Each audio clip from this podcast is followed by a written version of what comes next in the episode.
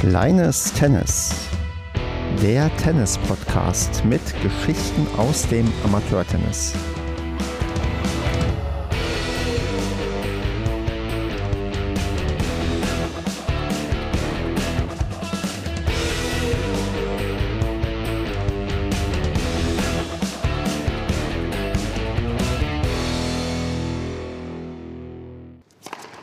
Kleines Tennis, Ausgabe Nummer 15 in Staffel 2. Wir nehmen auf am 28.06.2021. Mein Name ist Stefan und mit mir dabei ist heute die Kati, die ich ganz herzlich begrüße.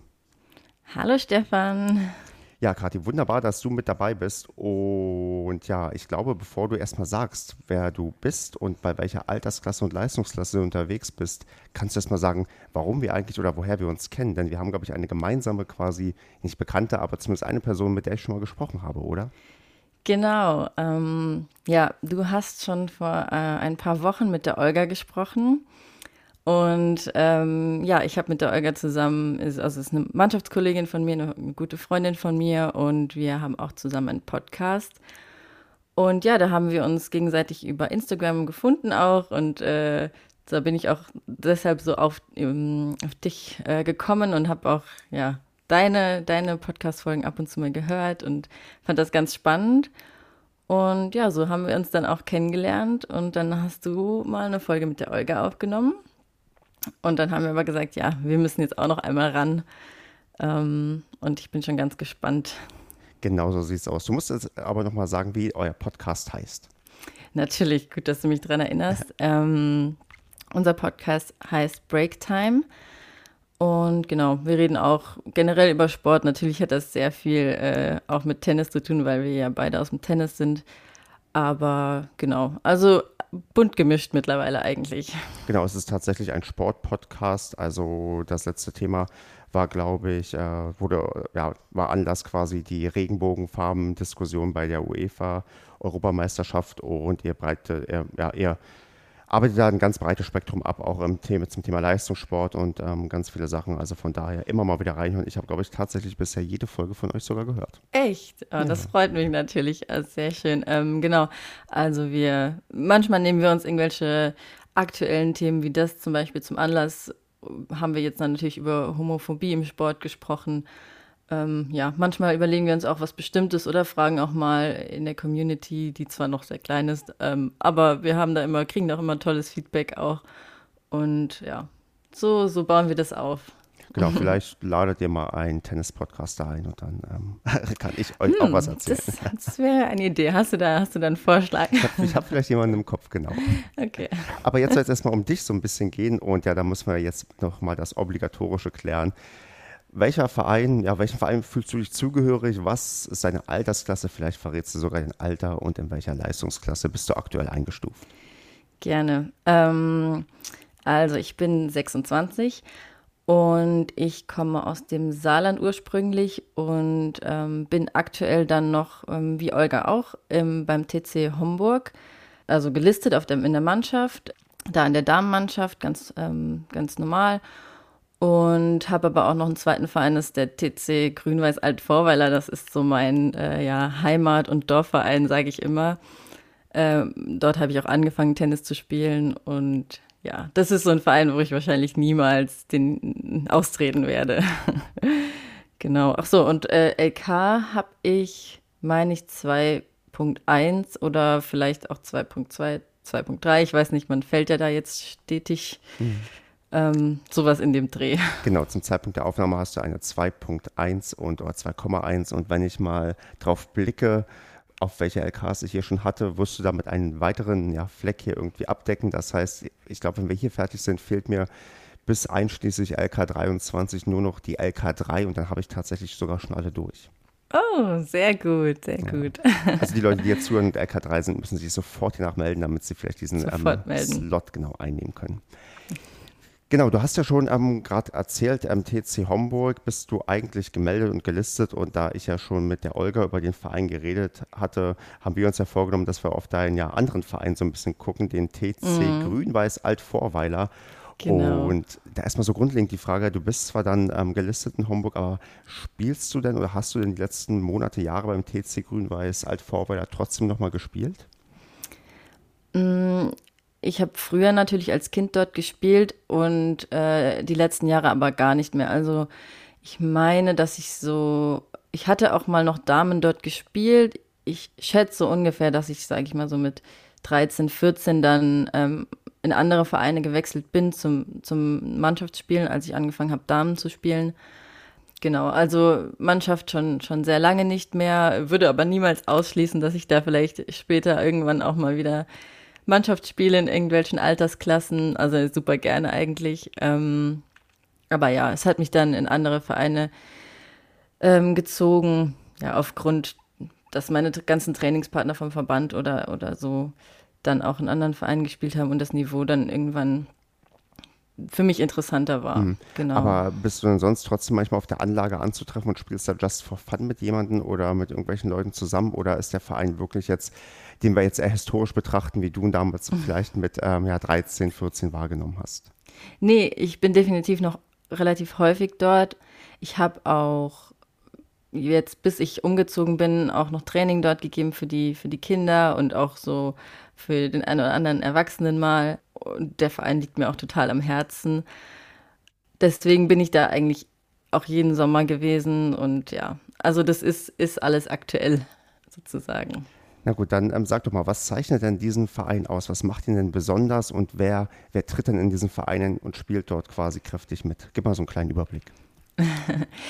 ja, also für mich besonders natürlich, dass ich da groß geworden bin eigentlich in dem Verein. Also ich habe äh, ja, ich glaube, mit vier angefangen, Tennis zu spielen. Und ja, wenn man so aufwächst mit so einem Verein, dann, dann verbindet man ja auch super viele Erinnerungen damit. Und das ist halt, ja, super schön. Meine Eltern spielen halt auch immer noch in dem, in dem Verein und ähm, sind, die haben mich natürlich da, dazu gebracht auch.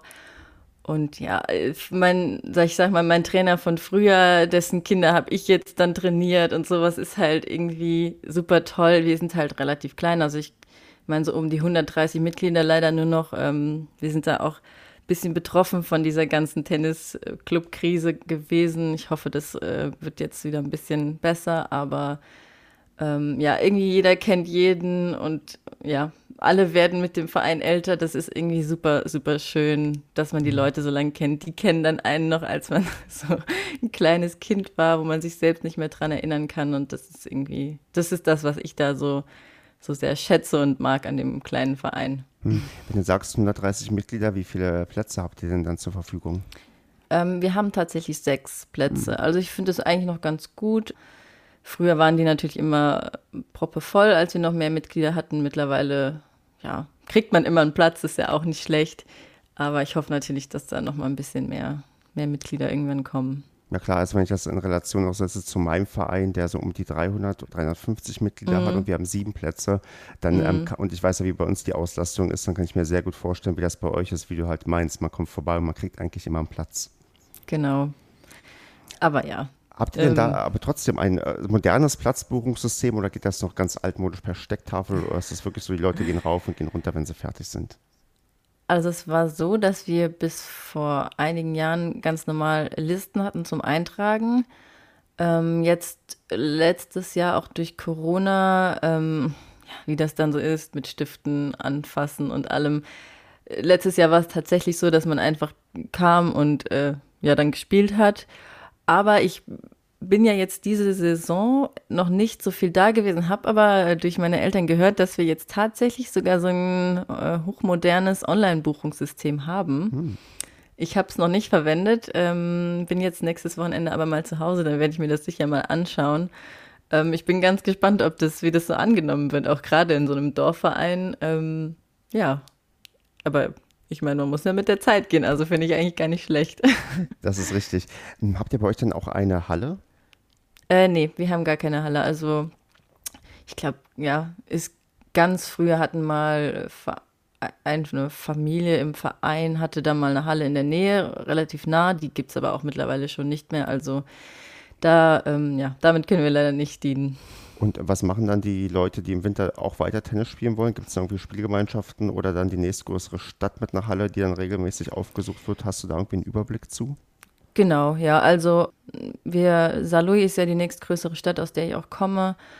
Und ja, da gibt es genug Hallen, klar sind die im Winter auch immer sehr ausgebucht, weil viele kleinere Dorfvereine bei uns keine eigene Halle haben. Aber ja, man findet da schon was, wenn man will. Aber ich, ich glaube, es gibt auch noch viele Spieler, die dann tatsächlich auch im Winter wenig spielen, vergleichsweise. Ja, wie vielleicht bei einem Verein, die eine eigene Halle haben. Ich weiß gar nicht, wie es bei euch eigentlich? Ja, wir, wir haben auch eine Halle und die ist natürlich auch extrem gut ausgebucht, weil mm. wir mhm. nicht nur Medienspiele auch da drin haben, sogar im Winter, sondern ja, dann auch natürlich. natürlich. ganz, ganz viele Abos und auch sonst Leute, die ja die Halle auch buchen. Also Eben. die ist auch offen für andere. Deswegen dieses Phänomen einer voll ausgebuchten Halle, das kenne ich, aber natürlich ist das super, wenn du einen Verein hast, der seine eigene Halle quasi hat, wo man dann selbst ähm, ja, sagen wir, ich, also zumindest billiger rankommt und auch ähm, ja, da irgendwie noch an, eine andere Verbindung zu hat, als wenn das so eine anonyme Klar. Halle ist, weil so eine Halle, die zum eigenen Verein gehört, ich glaube, der geht man auch anders um, die schätzt man auch anders wert, als wenn man nur so Total. einmal kurz Mieter ist für irgendwie ähm, ja, eine, eine Stunde oder so. Ja, und wie du sagst, auch ähm, jetzt, wo ich auch als Trainerin da gespielt, äh, tätig war, dann muss man natürlich auch für die Kinder immer Hallen finden und, und so. Das ist natürlich viel entspannter, wenn man wenn der Verein eine Halle hat und dann da auch äh, Stunden erstmal blocken kann für das eigene äh, Jugendtraining zum Beispiel oder ähnliches. Das ja. ist natürlich Luxus. Genau, bei uns kommt halt noch, noch hinzu, die Halle ist auch wirklich direkt bei uns am Vereinsgelände, das auch, wo du das Thema Training ansprichst, wenn bei uns das Training quasi mittendrin ins Wasser fällt, dann gehen die einfach in die Halle und können weitermachen und müssen ja. irgendwie nicht noch irgendwie abbrechen oder quer durch die Stadt fahren, sondern genau. es geht genau. einfach weiter. Also ja. Das, äh, da habe ich Glück, dass ich hier so einen Verein gefunden habe, weil ähm, das ist auch eher der Zufall gewesen, der mich ja hier in die Gegend gebracht hat. Aber ich bin da sehr, sehr super zufrieden mit. Ja, definitiv. Also das, wie du sagst, dann mussten wir halt auch Training dann im Sommer öfter absagen oder ja, standen da unter strömenden Regen unter der Terrasse. Ja, das ist schon, schon super. Über was ich noch gestolpert bin auf der Website eures oder deines Vereins, deines ähm, quasi Heimat- und Jugendvereins, ihr habt eine Aktion, die nennt sich Ein Dorf spielt Tennis. Ähm, kannst du damit mhm. was anfangen und dazu ein bisschen was erzählen? Genau, also ich weiß gar nicht, ob das nicht, ist das nicht eine deutschlandweite Aktion sogar? Also ähm, ich Gut, weiß, dann, dann, okay, kann sein, aber ich kann sagen, ich, da ich hier nicht auf einem Dorf bin, glaube ich, gibt es das tendenziell bei uns nicht. Von daher kann durchaus ja, sein, dass okay. es eine deutschlandweite Sache ist. ähm, auf jeden Fall im Saarland wird es oft gemacht. Da gibt es dann auch ein Dorf spielt Handball oder ein Dorf spielt Fußball oder so. Ähm, das ist so eine Initiative, die ähm, Vereine anbieten, dann können sich einfach, kann sich jedermann einfach anmelden, ob in einem Team oder man findet dann auch einen Teampartner. Da wird dann einen ganzen Tag so ein, ja, wie so ein kleines Turnier ausgetragen. Ich glaube, Vereinsmitglieder dürfen gar nicht mitspielen oder nur mit einem Partner aus, der nicht aus dem Verein ist. Irgendwie so ist die Regel. Ich bin nicht ganz drin, aber ähm, ja, das dient einfach dazu, mal ja, Leuten zu ermöglichen, die Lust haben auf Tennis und vielleicht nicht direkt in den Verein gehen möchten. Und um es einfach mal auszuprobieren, wir haben da auch immer echt eine super Resonanz für so einen kleinen Dorfverein. Da sind auch schon die ein oder anderen Mitglieder dann daraus äh, entstanden, die dann in den Verein gekommen sind. Ist immer eine ganz schöne Veranstaltung. Hm. Ähm, genau. Das glaube ich also natürlich klar. Die, die Sache ist halt, ähm, dass man da Marketing machen möchte halt für den Tennis, für mhm. den Verein. Und da kann ich mir gut vorstellen, dass der eine oder andere oder die eine oder andere dann am Ende mit dabei ist, weil man merkt, dass Tennis doch eigentlich ein ganz cooler Sport ist. Eben. Und gerade das Vereinsleben ist ja auch im Tennis ja unvergleichbar eigentlich. Mhm. Ich, ich, zum Thema Vereinsleben, ich vermute fast, ihr habt bei der Größe dort keine Gastronomie. Ähm, wie habt ihr denn trotzdem Vereinsleben? Also wird irgendwie regelmäßig gegrillt, wird irgendwie, habt ihr eine schöne Terrasse, wo man sitzen kann? Gibt es mhm. da solche Möglichkeiten bei euch? Genau, also wir hatten immer eine Gastronomie gehabt, mhm. äh, bis vor einigen Jahren noch. Also wir haben auch ein super schönes Clubhaus, äh, auch noch ja, vor einigen Jahren noch neu renoviert. Ähm, das ist echt super schön. Wir haben halt dann jetzt natürlich Schwierigkeiten, da jetzt einen Wirt zu finden, der das übernimmt. Aber es ist ganz gut geregelt. Also ähm, die Vereinsmitglieder, die auch schon lange im Verein sind, übernehmen das dann tageweise selbst. Ähm, es gibt auch tatsächlich, wie du sagst, auch manchmal so Grillabende oder, oder ähnliches. Das funktioniert, finde ich, relativ gut aktuell dafür, dass wir keinen wirklichen ja, Clubwirt mhm. haben. Das ist ganz schön. Sehr gut. Dann würde ich sagen, gehen wir langsam mal auf den Karrieremodus, wenn das für dich okay ist. Sehr gerne. ja, dann, wir haben es ja schon gehört, du hast eine LK 2,1 und ich vermute, wenn wir gegeneinander spielen, könnte das eine recht eindeutige Sache werden.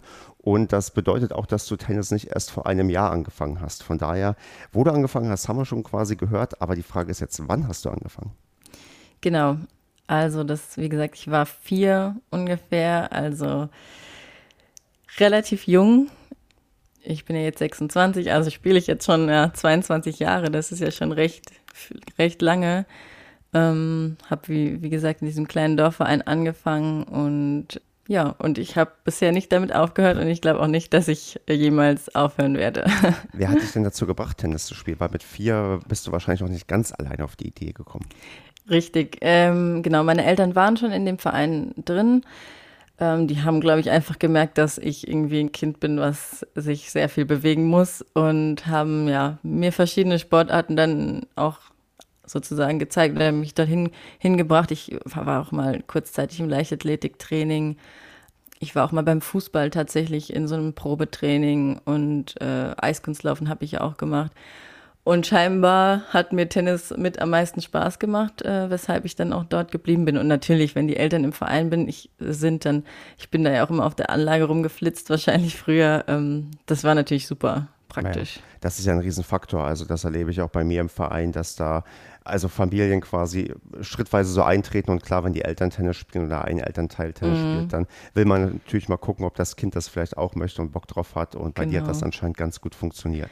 Und ich bin auch ähm, bis heute noch, glaube ich, im Familienbeitrag mit drin, hm. wenn ich mich nicht recht entsinne. Also ich glaube, meine ganze Familie ich, ist seit, ja, seit wir klein sind, sogar mein Bruder war da Ewigkeiten mit drin, der nie so richtig angefangen hat zu spielen. Ähm, ja, also ist eine richtige Tennisfamilie in dem Verein. Aber was ist denn bei deinem Bruder schiefgelaufen, dass der nicht so Bock hatte? ja, der, also ist, meine Eltern haben genau das Gleiche mit ihm gemacht. Also er war auch mit mir in den ganzen ähm, äh, ja, Schnuppertrainings sozusagen. Aber er war nie so der äh, ja, Ballsportler eigentlich. Er hat dann später, er fährt super viel Fahrrad jetzt aktuell, äh, hat auch mal eine Zeit lang Standard getanzt, auch richtig cool. Ähm, aber ja, Ballsportarten war einfach nie so seins, auch dieses Wettkampfmäßige, ja, hat ihm nicht so gelegen und mir irgendwie schon und ja, deswegen ist er da nicht dabei geblieben.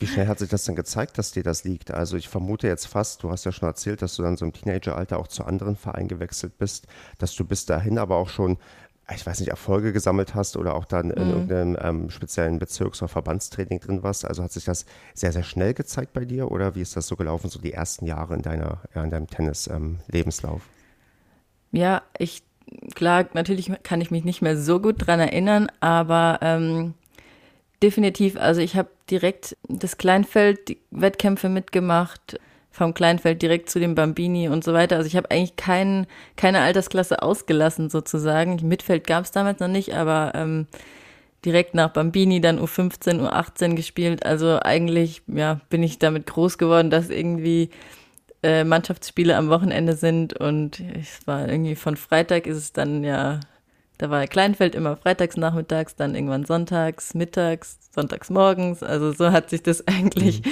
mein ganzes Leben durchgezogen. Und ja, also es hat mir immer Spaß gemacht. Deswegen mache ich es auch, ja, bis eigentlich auf seit letztem Jahr. Und diese Saison ist eigentlich das erste, wo ich, ja, wo ich nicht wirklich Mannschaft spiele. Das ist krass. Mm, da gehen wir nachher auf jeden Fall noch drauf ein, das habe ich ja auf dem Zettel. Aber weißt du, was dich da auch so in der ersten Zeit so hauptsächlich angetrieben hat? War es irgendwie das ähm, nette Miteinander mit den Leuten mhm. gemeinsam Tennis zu spielen? War es auch wirklich der sportliche Ehrgeiz, der Erfolg? Weil du irgendwie auch, natürlich ist das schön, wenn man gewinnt und man freut sich, wenn man irgendwie gewinnt. Oder war es einfach nur tatsächlich der Spaß am, auf den Ball raufhauen? Also was gibt es da irgendwie so eine Sache, die für dich so ja mehr oder weniger am Anfang im Vordergrund stand und hat sich das vielleicht auch im Fall auf des Lebens so ein bisschen verändert? Mhm. Ich glaube, ähm, ja, als ich klein war, war es wahrscheinlich echt der Bewegungsdrang. Und ähm, ich kann mich noch erinnern, wenn ich jetzt drüber nachdenke, dass mir das mit den anderen Kindern halt super viel Spaß gemacht hat. Ähm, beim Kleinfeld hat man ja dann auch noch Fußball gespielt, äh, Staffelläufe gemacht. Ja, mir hat einfach das Training und das mit den anderen Kindern zusammen Sport machen, glaube ich, super viel Spaß gemacht. Ähm, ja, mit den Jahren ist es dann natürlich mehr in die Leistungsebene dann gerutscht. Ähm, aber auch bis, ja, mittlerweile ist es eigentlich auch wieder hauptsächlich wegen dem Umfeld, wegen den Leuten. Also ich habe auch immer, ich habe auch schon mit anderen mal darüber gesprochen, die vielleicht nicht so viel Glück mit ihren Mannschaften immer hatten, die dann gesagt haben, ja, eigentlich haben sie jetzt keine Lust mehr, Mannschaft zu spielen. Und dann habe ich immer gesagt, ja, irgendwie, ich glaube, weil mein, mein, mir das am meisten Spaß gemacht hat, weil die Menschen um mich rum, weil wir uns immer gut verstanden haben, auch als Kinder dann schon, das war, glaube ich, für mich, was das angeht, immer so der größte Antrieb. Ja, genau. Ich merke schon, du hast quasi Tennis doch sehr stark als Teamsport erlebt, was mhm. ja, also tendenziell natürlich erstmal nicht so ist, weil Tennis ist eigentlich erstmal ein Einzelsport, vielleicht noch Doppel, aber gerade, was ich hier auch mal wieder raushöre, gibt es einige Leute, die wirklich das sehr in den Vordergrund stellen, wie toll die Mädenrunden oder Punktspiele sind, genau. weil man da gemeinsam äh, mitfiebert, gemeinsam feiert, gemeinsam irgendwie traurig sein kann, weil man sich tröstet, aber gibt natürlich auch genug Leute, die sagen, nee, irgendwie ist es mir lieber, wenn ich hier alleine irgendwie meine Erfolge feiere oder meine Turniere irgendwie spiele und bei Total. dir war es anscheinend ähm, früh schon dieses Ding, ja, das Miteinander, was bei dir irgendwie angeschlagen hat. Ja, ich glaube, da muss man auch echt für das Tennis mal eine Lanze brechen, dass wenn man nicht zwingend der Turnierspieler oder ja, der Leistungssportler ist, dass es für mich ja fast ein Teamsport ist. Klar machst du den Einzel und da bist du allein auf dem Platz, aber das Ganze drumherum, dann bespricht man die Taktiken, es sitzt einer auf der Bank bei, bei dir oder man, man schaut, wie man sich aufst wie man die Aufstellung macht. Das ist finde ich im Hobbybereich fast mehr ein Teamsport.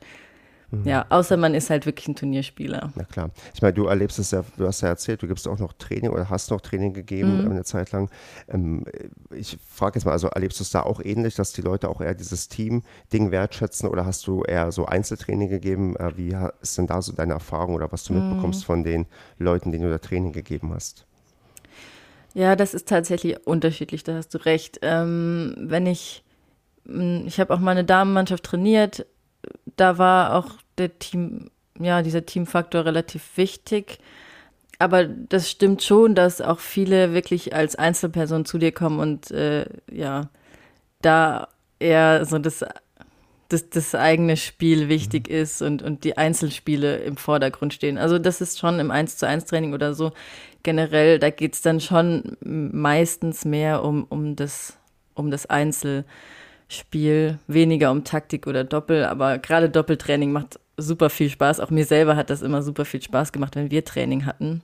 Mhm. Aber ja, das ist tatsächlich dann doch unterschiedlich. Wie war es denn bei dir so in der, sagen wir mal, ähm, Hochzeit von deinen auch, ja, also sportlichen Ambitionen? Also wie viel und wie oft standest du denn auf dem Tennisplatz? Also ich vermute fast so mit meiner langen Erfahrung aus den Podcasten hier waren es bestimmt mindestens sechs Tage die Woche, die du ähm, zu Hochzeiten Tennis ähm, gespielt hast. Mm, ja, genau, das stimmt auch ungefähr. Mhm. Ich meine, ich hätte zu den Hochzeiten viermal in der Woche Training im Verband und dann noch einmal privat meistens und ja, dann an den Wochenenden halt Turniere oder Mannschaftsspiele. Das heißt ja, so fünf bis sieben Mal war das meistens dann schon. Mhm. Von, von, welchem Alter reden wir ungefähr, wo das so, so ganz, ganz intensiv war oder ist es vielleicht immer noch so intensiv? Nee, das ist Gott sei Dank nicht mehr so intensiv. Aber das war ungefähr, ich schätze mal so zwischen zwölf und ja, bisschen später 13 und 17 ungefähr. Das war so die Hochzeiten, würde ich sagen. Und was war da so, also war da wirklich dann der Antrieb, vielleicht einen ganz großen Sprung zu schaffen oder war das, weil du als Teenager nichts anderes zu tun hattest und das irgendwie das Attraktivste war, was man machen konnte? Also kannst du irgendwie da, also dazu was sagen und warum es dann auch mit 17 dann vielleicht doch quasi nicht weitergegangen ist, was mhm. dann vielleicht der Weg war, warum du das dann reduziert hast? Genau, also ich bin dann ins Verbandstraining irgendwann gekommen. Ich schätze mal so, das war so in der dritten, vierten, ja, dritten Klasse ungefähr. Ähm, da ist man ja dann so sieben, acht rum.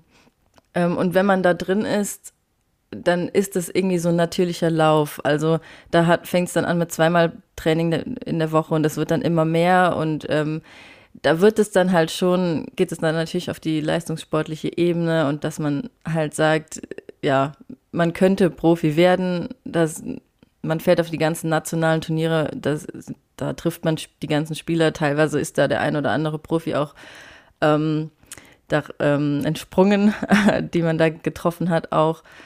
So, das war dann halt normal. Also da ging es dann schon wirklich drum, ob da was, ob man da das Potenzial hat oder nicht. Und ähm, genau, irgendwann, ja, wenn man dann aber irgendwie Richtung Abi geht, dann weiß man schon oder merkt man schon, das wird es wohl doch nicht. Und dann wird es halt auch weniger. Also ähm, dann, ja, wenn man dann nicht mit 16, 17 da schon irgendwie in der Bundesförderung drin ist, dann wird auch die Förderung im Verband weniger und dann, ja, läuft das halt irgendwie so aus. Aber das ist halt bei 95 Prozent der Fällen so. Es gibt natürlich auch der ein den einen oder anderen, der dann auch später mal noch Profi wird, aber so läuft es eigentlich dann immer ab. Mhm. Na, führt man denn da so, dann gerade so gegen, wenn du dann so 16, 17 bist, so ernste Gespräche und sagt man zu dir, bei dir wird es wahrscheinlich nicht reichen und das läuft ja so langsam aus oder ist das eher so ein Ding, wir, wir reden nicht drüber und das passiert so und jeder weiß eigentlich, ähm, was mhm. gerade passiert? Ja, also bei mir war es eher so, dass man nicht drüber redet und es war auch für mich nie so ein großes Ding. Also ich war leider auch immer jemand, der nicht so selbstbewusst war. Das war auch, glaube ich, bei mir so der entscheidende Faktor, warum ich nie so die Riesenerfolge national äh, hatte. Ähm, aber ich, ja, ich weiß nicht, vielleicht würde, hätte ich es mir sogar ein bisschen eher gewünscht, dass man das mehr anspricht. Also vielleicht ist das auch mittlerweile eher so, ähm, dass man halt sagt, ja, wenn du jetzt wirklich willst, du Profi werden noch, willst du das überhaupt gar nicht. Also das hat auch eigentlich nie, war das, kam nie so zur Sprache irgendwie. Ähm, und ich glaube, wenn man dann mehr drüber gesprochen hätte, wäre es einem selbst auch vielleicht klarer gewesen, ob man es will oder nicht, weil so, ja, mir hat da immer so ein bisschen dieser, ja, dieser, äh, so gefehlt, dass ich so dieses klare Ziel habe, okay, ich will jetzt mhm. Profi werden und ich setze da jetzt alles rein. Und ich hatte immer so das Gefühl, ach, ich werde es wohl eh nicht schaffen, weil ich halt auf den nationalen Vergleichswettbewerben relativ ja, schlecht war, vergleichsweise früh schon, aber ich war halt auch immer sehr klein und so und alle waren größer und stärker, so gefühlt. Mhm. Ähm, ich glaube, das hätte, wie du, ja, ist ein guter Punkt, das hätte vielleicht ähm, das alles ein bisschen klarer gemacht, aber im Endeffekt war es halt so und das war auch für mich in Ordnung so und ich wollte auch immer die Schule, also das Abitur machen und das nicht vernachlässigen. Deswegen ist das dann so langsam ausgelaufen. Das ist ja dann auch gut, wenn du sagst, dass du damit quasi keine Probleme hast, sondern sagen kannst, nee, das ist alles vernünftig gelaufen. Also mhm. du hast das für dich so quasi wahrgenommen und das ist dann so passiert. Und ähm, wenn du jetzt irgendwie nicht ein schlechtes Gefühl hast, weil dir keiner da mal irgendwie das vielleicht offen und ehrlich gesagt hat, was natürlich mhm. Sachen irgendwie auch einfacher machen kann, aber ja, manchmal ist das halt dann so und dann, äh, wenn das für dich passt, dann ist das ja auch wunderbar. Total. Und ich habe also wie gesagt, ich bin da nicht so, dass ich da alles auf eine Karte hätte, gesetzt hätte oder ähm, das mein, ja, natürlich will jeder mal irgendwie, hat jeder als kleines Kind den, den Traum, einen Grand Slam zu spielen oder sowas, aber ich habe das schon immer relativ realistisch mhm. gesehen. Ähm, ich habe aber auch echt tatsächlich in der langen Zeit auch ja ein oder andere jugendliche Kinder gesehen, die da vielleicht auch, wohl die Kommunikation auch nicht ganz ähm, funktioniert hat, die da auch echt Nachhinein so ein bisschen dran zerbrochen sind, weil ja da vielleicht die Erwartungen zu hoch waren und ähm, die, sie als Kinder und Jugendliche nicht verstanden haben, dass das wahrscheinlich, dass die Wahrscheinlichkeit, dass es klappt, relativ gering ist und ja, also das ist schon auch teilweise hart gewesen für, für viele, glaube ich. Ähm, dann bin ich, glaube ich, den entspannteren Weg gegangen, dass ich das alles ja locker gesehen habe. Das ist doch sehr gut. Hattest du denn mal, wo du so gerade schon so ein bisschen erzählt hast, so Prominenz auf dem Platz als Gegner oder auch mit Prominenz gemeinsam gespielt? Also Leute, die man irgendwie auch so kennt, die es mhm. dann irgendwie später in die Rangliste, äh, in die Weltrangliste oder so geschafft haben? Ja, also ähm, ich habe auf jeden Fall gegen Annalena Friedsam mal gespielt. Die äh, ist jetzt, glaube ich, auch wieder in der Quali von Wimbledon gewesen. Sie hatte, glaube ich, diesmal einen Jahrgang und sie hatte, glaube ich, auch immer viel Verletzungspech, weil sie war, glaube ich, sehr talentiert und die hat mich natürlich damals auch vom Platz gefegt. Gegen sie hatte ich auf jeden Fall gespielt. Ich glaube, vielleicht auch gegen Annika Beck, da kann ich mich nicht mehr ganz dran erinnern. Die hatte ja vor ein paar Jahren mal ihre Karriere beendet, aber die war ja auch relativ, ich glaube, die war mal so um die 40 rum in der, der in der mhm. Weltrangliste. Ähm, ja, das waren so halt so meine Jahrgänge, die, die, mit denen ich da mal gespielt hatte. Auch Antonia Lottner hatte ich mal gespielt. Ähm, die ist, glaube ich, aktuell aber jetzt nicht so weit vorne. Also waren schon die ein oder anderen dabei, die man halt auf den, genau auf diesen nationalen Turnieren dann immer getroffen hat. Und es ist auch ganz spannend, was dann aus den äh, tennismäßig geworden ist. Ja, definitiv. Ich meine, gibt es auch ähm, das, sagen wir mal, umgekehrte, dass du mit Leuten irgendwann mal gespielt hast und dachtest, boah, die, das ist ja der, also die beste Gegnerin, die ich jemals erlebt habe und aus denen dann in Anführungsstrichen nichts geworden ist? Also hast du da auch wie, also auch so vielleicht von Trainingspartnerinnen oder so, einfach nur im Kopf, äh, ohne jetzt Namen zu nennen, aber ein Beispiel, mhm. wo du mhm. auch weißt, okay, da war eigentlich mehr Potenzial oder war irgendwie mehr drin, wo man dachte, da, das wird auf jeden Fall was und da ist irgendwie dann bei mhm. nichts herumgekommen? Ähm, ja, also Trainingspartnerinnen jetzt nicht direkt, weil da war man einfach viel zu, ja, da hat man viel zu viel Zeit miteinander verbracht, also im, im gleichen Verband. Aber ähm, das war schon so, dass man ähm, öfter ja Mädels gesehen hat, die halt früh relativ gut waren, wo man dachte, oh krass, okay, das äh, beeindruckt mich und so, mhm. und die, die dann jetzt einfach im Endeffekt keine Profis geworden sind. Das, ja, kann ja verschiedene Gründe haben. Vielleicht wollten die das dann auch im Endeffekt nicht. Ähm, das gab es schon auch. Also, was ich aber jetzt so im Nachhinein, also gerade wenn man im eigenen Verband die jüngeren Spieler halt betrachtet, wenn man schon älter ist und dann, da hat man dann schon hier und da mal ein paar gesehen, oder jetzt auch noch, wo man denkt, oh, das könnte was werden. Zum hm. Beispiel die Sarah Müller, ich weiß nicht, ob du das äh, ein bisschen verfolgst im, im Damen-Nachwuchs, die ist jetzt, glaube ich, 16 geworden. Die hat auch mal mit Olga und mir ein, zwei Jahre in der Mannschaft zusammen gespielt. Ähm, die ist da jetzt auch zum Beispiel in diesem Nachwuchskader, den ich schon angesprochen habe. Und bei ihr kann ich mir, also ja, die hat auf jeden Fall sehr gute Voraussetzungen. Da kann ich mir gut vorstellen, dass das klappt. Ja, ich würde sie auf jeden Fall wünschen. Dann behalten wir die auf jeden Fall mal im Blick. Mhm, ja, definitiv. Mhm, wenn dich so, wenn du, wenn du abends irgendwie auf einer Party mit Leuten ins Gespräch kommst und erzählst, dass du Tennis spielst und ähm, ja auch einigermaßen gut irgendwie und die dich fragen, was so das Maximale ist, was du gespielt hast. Also gibst du da irgendwie eine Liga an, in der du mal ganz hoch gespielt hast oder gibst du dann irgendwie Turniere an? Wie, wie würdest du die Frage denn mhm. beantworten? Für jemanden, der dann wahrscheinlich auch äh, sich mit Tennis nicht viel auskennt.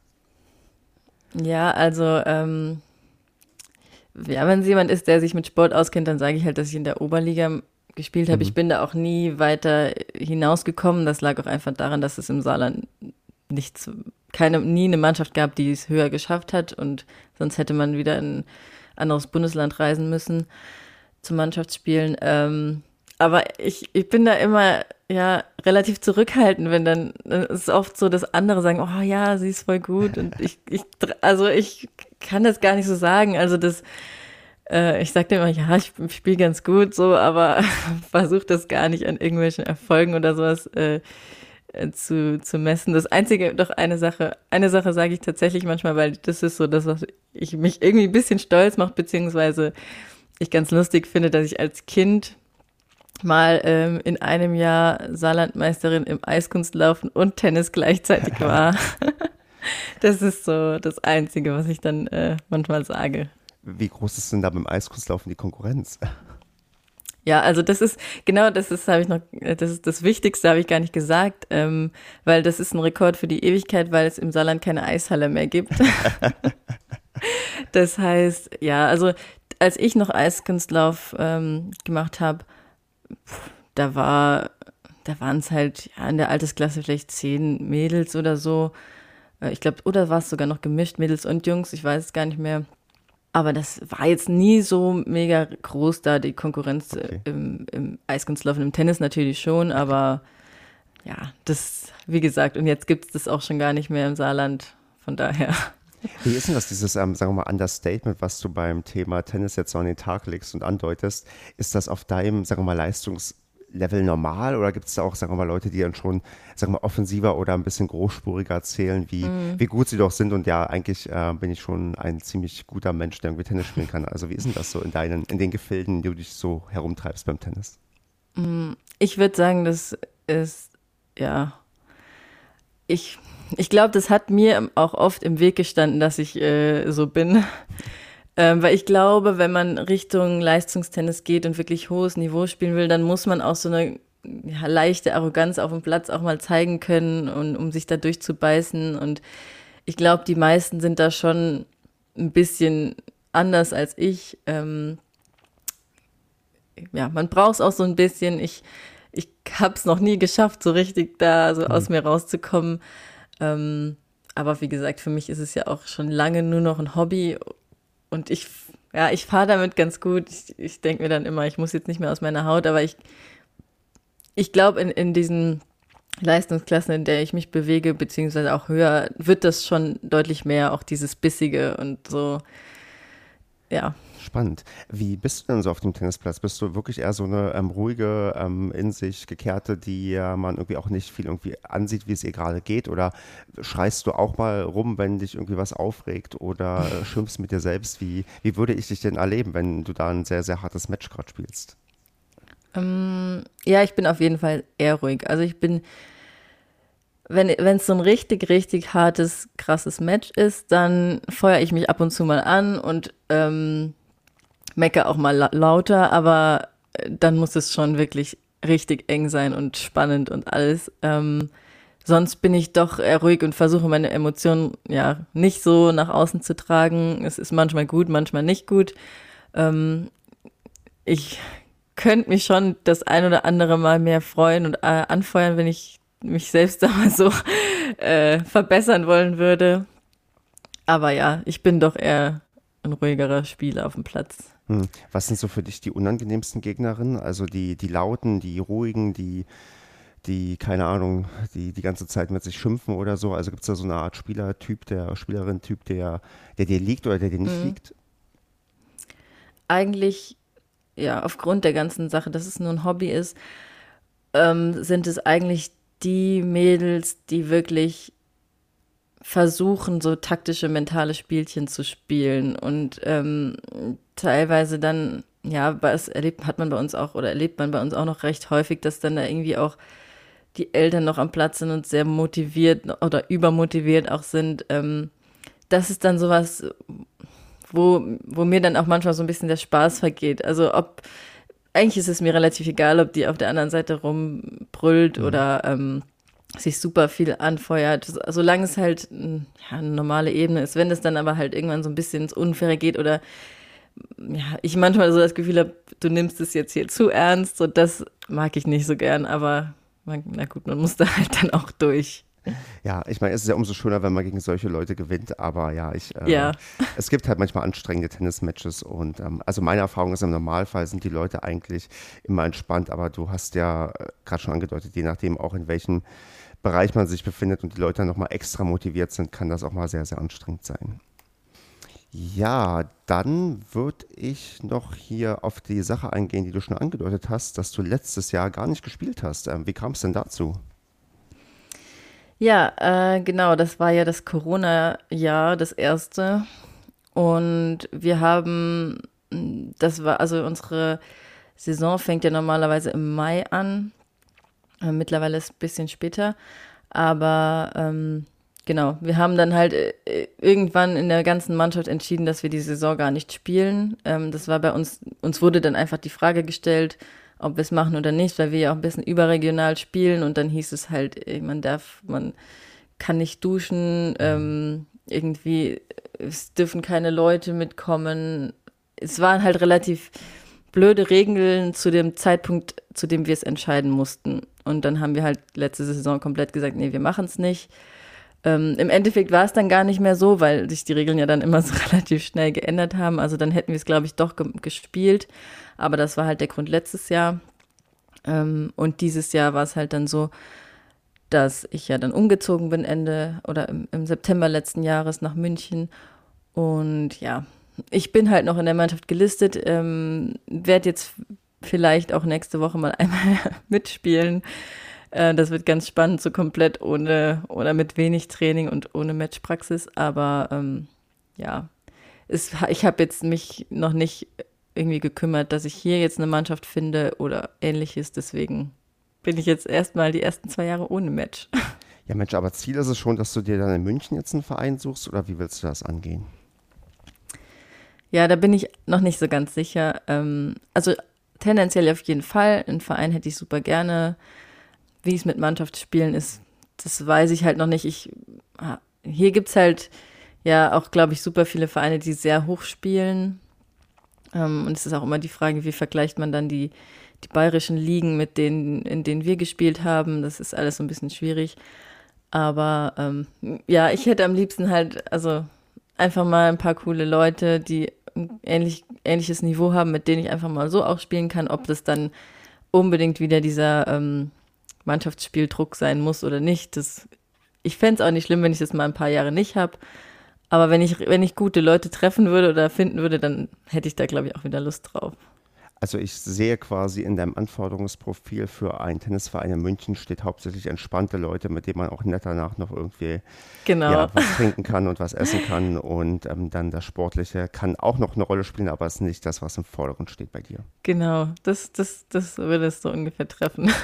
Ja Mensch, alle Münchner Vereine, die das hier hören und denken, sie bräuchten eine ähm, Karte mit einer LK 2,1 in ihren Reihen, die vielleicht sogar sportlich eingreifen möchte, dann sollen die sich auf jeden Fall hier melden. Dann, äh, dann können wir dir Kontakte vermitteln.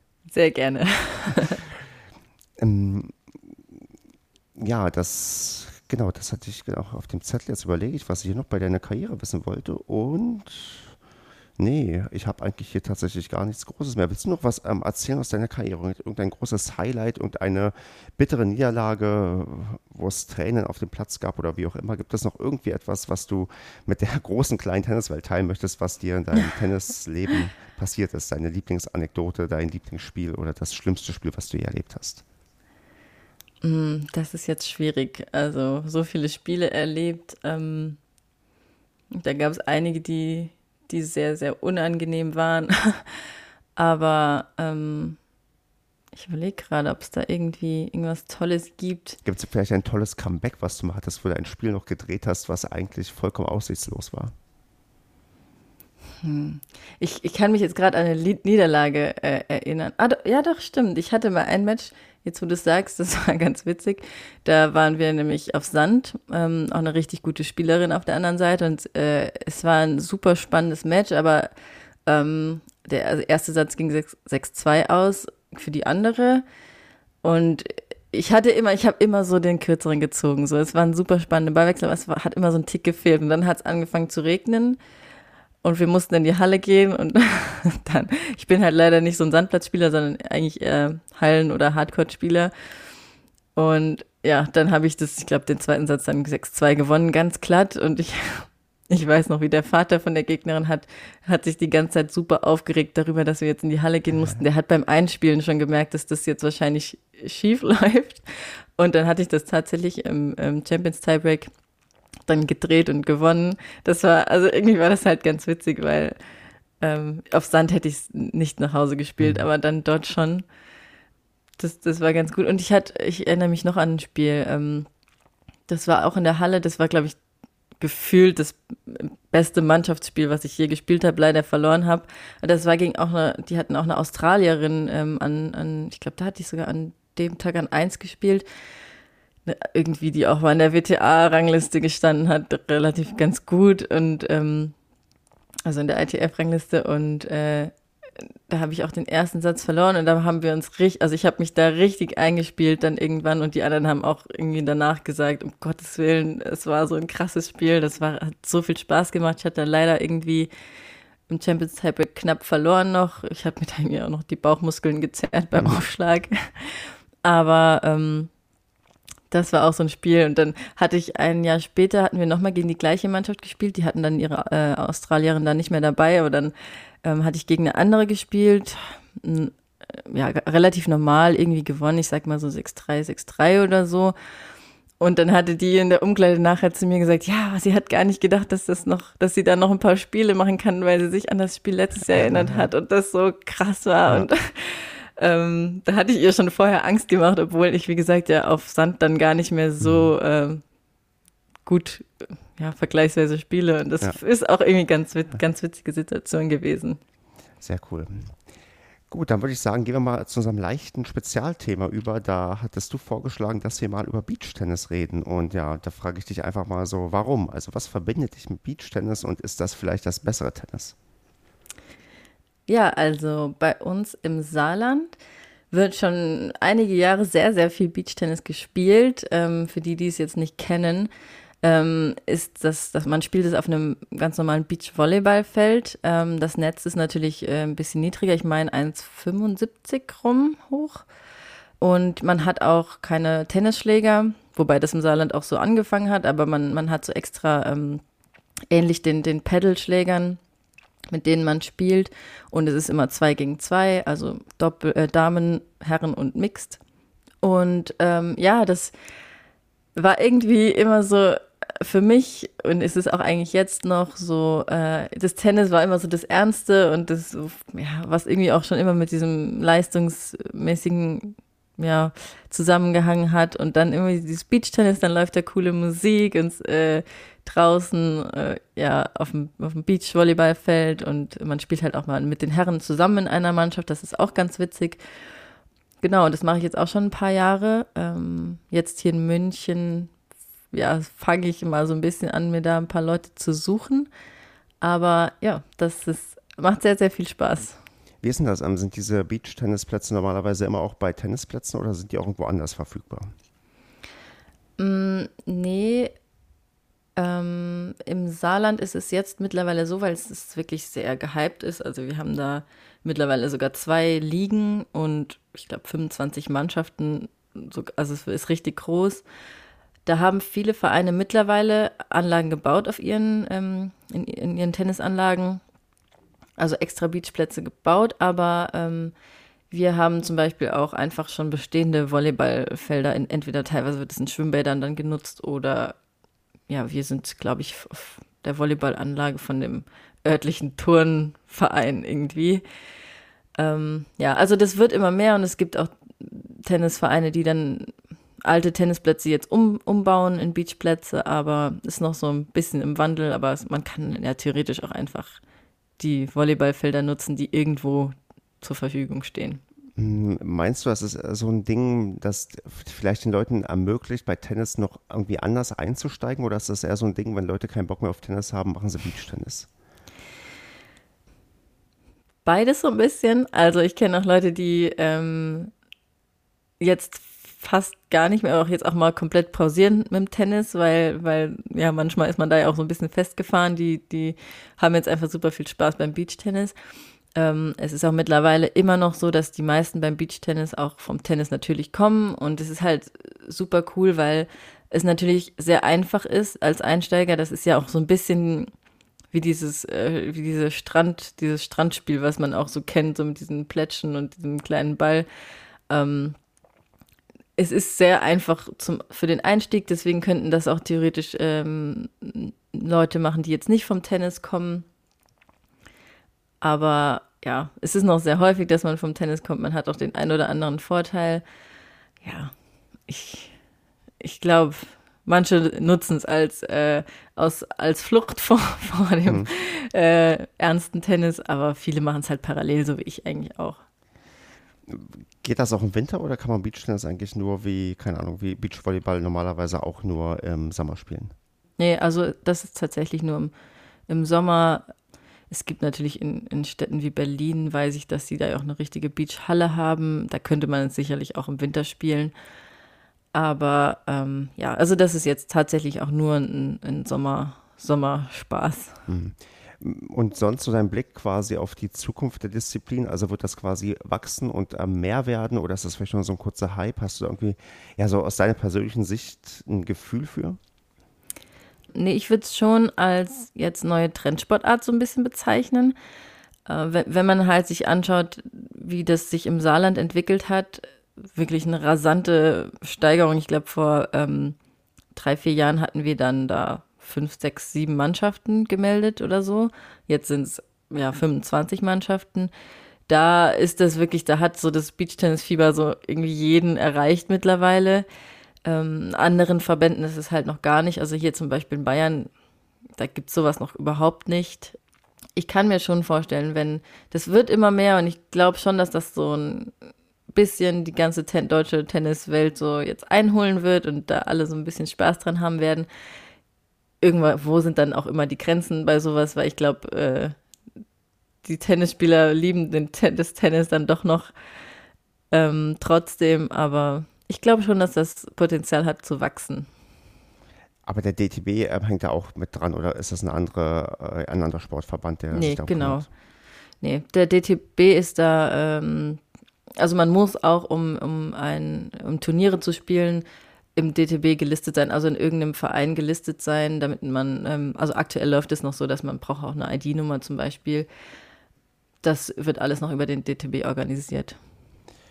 Das wird dann wahrscheinlich auch entsprechend vom DTB natürlich weiter gepusht werden, weil ich glaube, wenn die auch Möglichkeiten sehen, am Tennis bekannter, beliebter zu machen und auch damit Geld zu verdienen, dann wird auch Beachtennis da, denke ich mal, auch ein Stück weit ja, vorangebracht. Und das ist ja dann vielleicht für die Beachtennis-Gemeinschaft auch gar nicht so schlecht.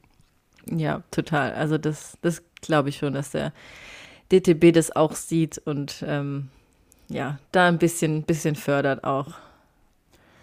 Wunderbar. Hast du noch was, was du zu Beachtennis erzählen möchtest?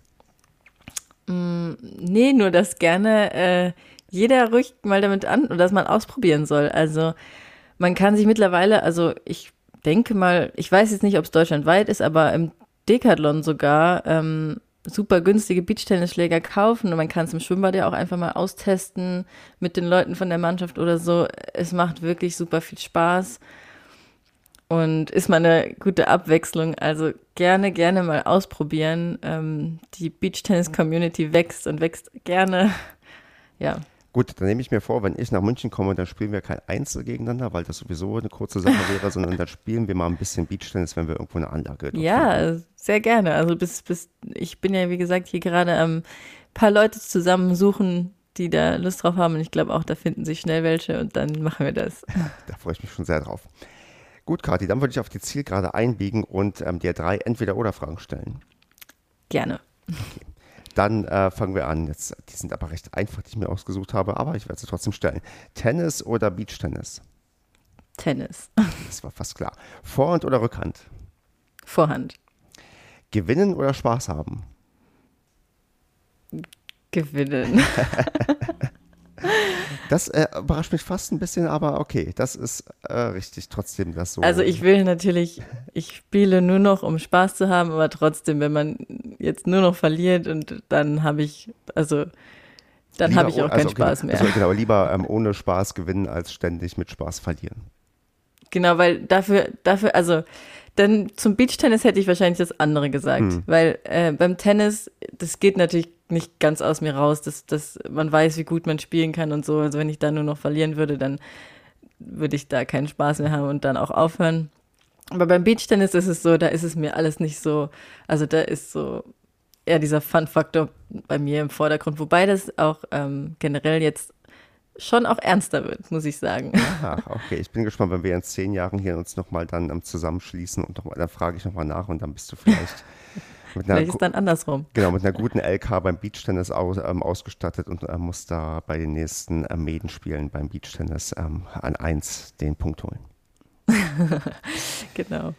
Dann würde ich noch die zwei Vervollständigungssätze dir anbieten, die doch ein bisschen schwieriger, glaube ich, sind. Aber gut, du schaffst mhm. das schon.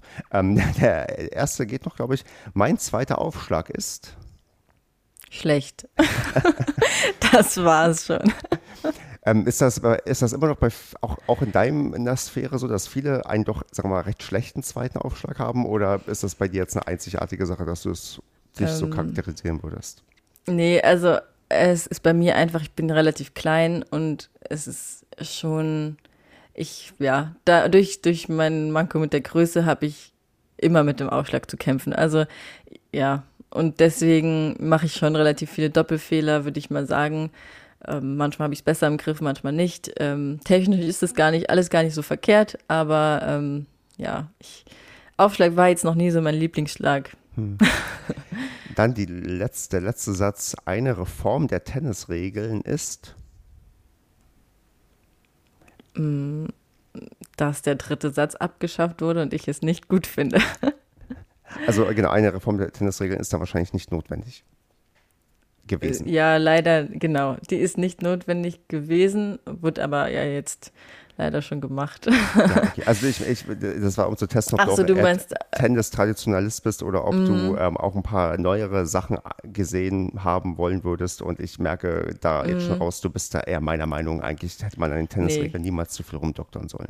Nee, genau. Also ich bin da auch deiner Meinung ähm, generell ja auch, es ist ja auch bei den Grand Slam-Turnieren immer nochmal die Rede, ob man bei den Herren auch den fünften Satz jetzt äh, irgendwie abschaffen soll oder ähm, ich bin da nicht dafür. Also Champions Tiebreak war noch, war ich noch nie ein Freund von, gerade äh, bei aktiven Spielern, die ja irgendwie alle noch fit irgendwie sein sollten und da Spaß dran haben. Das ist, fand ich schon immer schade. Ich habe jetzt auch tatsächlich gehört, dass, das, dass die Zählweise in den Mannschaftsspielen geändert wurde. Ich weiß nicht, wie es bei euch ist, aber dass das ähm, Einzel und Doppel nicht mehr ähm, zwei und drei Punkte gibt, sondern einfach alles nur noch einen Punkt. Das ist wohl auch neu. Ich weiß nicht, ob das neu ist, aber ich weiß, es ist bei uns hier, glaube ich, schon länger so, dass das alles ah. jeweils nur einen Punkt zählt. Okay, dann bei uns ist das jetzt neu seit diesem Jahr erst. Okay. Ähm, sowas finde ich dann zum Beispiel, meinetwegen, das können sie ruhig machen, ja. aber so an diesen an diesen klassischen, traditionellen Regeln. Ich würde auch lieber nichts dran verändern. Also, genau, also der Klassiker ist ja immer der, worüber diskutiert wird, über, den Net, über die Netzberührung beim Aufschlag und das wiederholt mm. wird. Und selbst das ist ja nichts, was irgendwie schlimm ist, weil es kostet jetzt nicht Eben. ewig viel Zeit. Eben, also ich bin auch dafür, dass das gerne so bleiben soll, wie es ist. Okay, dann, ähm, falls wir kein Beachtennis spielen, dann spielen wir ein richtiges Tennismatch mit ähm, einem dritten ausgespielten Satz, in den ich dich wahrscheinlich nicht hineinbekommen werde, aber wir merken uns das trotzdem. Ja, genau. Gut, Kathi, dann bleibt dir jetzt kurz vor Schluss noch die große, kleine Gelegenheit, in dem großen, kleinen Tennispublikum nochmal etwas zu sagen, was du schon immer mal in einem Podcast sagen wolltest. Ähm, ja, also erstmal, es hat mir super viel Spaß gemacht und ich äh, ja, möchte mich gern bedanken, dass äh, du mich hier auch eingeladen hast. Ähm, ich bin echt ein super Tennis-Fan und äh, alle, die hören, sollen auch immer gerne weiter für unseren Sport werben, weil ich versuche das auch immer bei meinen Freunden. Ähm, ja, ich glaube, wir, wir lieben den Sport ja alle. Und äh, ja, ich würde mich halt auch freuen, ne? wie wenn, wenn zum Beispiel unser kleiner Verein, und es gibt ja wahrscheinlich viele, die auch in so kleinen Vereinen noch drin sind, ähm, wenn die wieder ein bisschen wachsen können und also versucht alle schön äh, Leute fürs Tennis zu begeistern. Da kann ich mich nur anschließen. Ich hoffe, dass mein Podcast vielleicht auch ein Stückchen dazu beiträgt. Und Bestimmt. für alle, die natürlich noch nicht genug vom Podcast hören haben, nur sei nochmal die Erinnerung, ein Breaktime-Podcast. Kati, euch gibt es, glaube ich, ähm, bei allen gängigen Podcast-Plattformen genau. und ein Instagram-Account habt ihr auch. Richtig, der Instagram-Account ist Breaktime und dann Unterstrich Sport. Genau, wird auch irgendwie verlinkt in den Show Notes oder auch, auch auf meinem Instagram-Profil. Von daher, Kati, war mir ein Vergnügen, mit dir gesprochen zu haben. Ich wünsche dir viel Erfolg, wenn du tatsächlich jetzt demnächst in die Medenrunde wieder einsteigst. Und dann, ja, freue ich mich bald mal wieder von dir zu hören. Mach's gut. Dankeschön. Ciao. Tschüss.